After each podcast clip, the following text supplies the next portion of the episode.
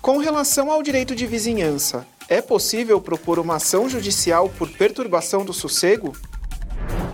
O direito de vizinhança ele é composto dos três S: saúde, segurança e sossego. Toda vez que ocorra uma afronta aos três S, a saúde, a segurança e o sossego, nós temos sim a possibilidade do vizinho, a legitimidade de propor uma ação judicial.